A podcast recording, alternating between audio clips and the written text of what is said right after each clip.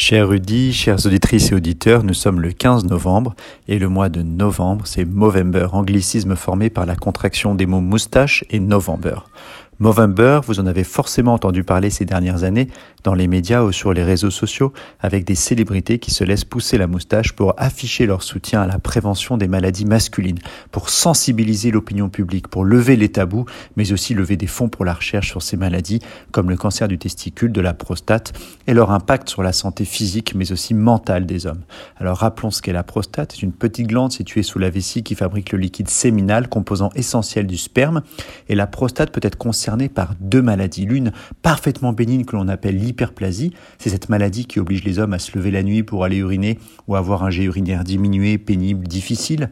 L'autre, c'est le cancer de la prostate, bien plus silencieux que l'hyperplasie bénigne, puisqu'aucun symptôme ne révèle le cancer lorsqu'il est encore localisé à la prostate. Et pourtant, avec plus de 50 000 nouveaux cas par an en France, le cancer de la prostate représente le premier cancer masculin.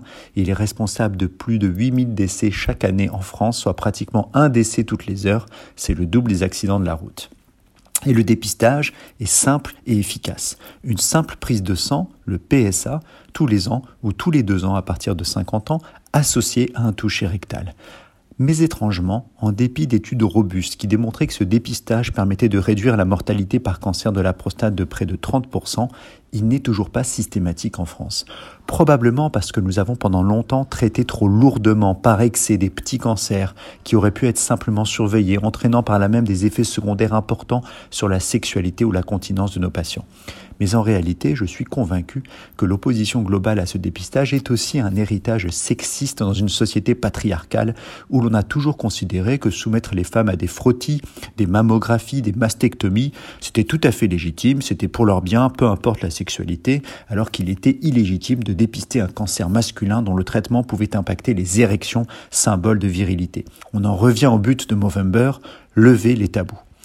Et pourtant, ce dépistage du cancer de la prostate est d'autant plus pertinent que les traitements ont progressé. Nous sommes mieux capables aujourd'hui d'identifier les cancers indolents pouvant être surveillés. La chirurgie s'est affinée grâce à l'apport de la robotique et la radiothérapie elle-même est beaucoup plus précise, tout cela contribuant à très fortement diminuer les effets secondaires sur la fonction urinaire et les fonctions sexuelles.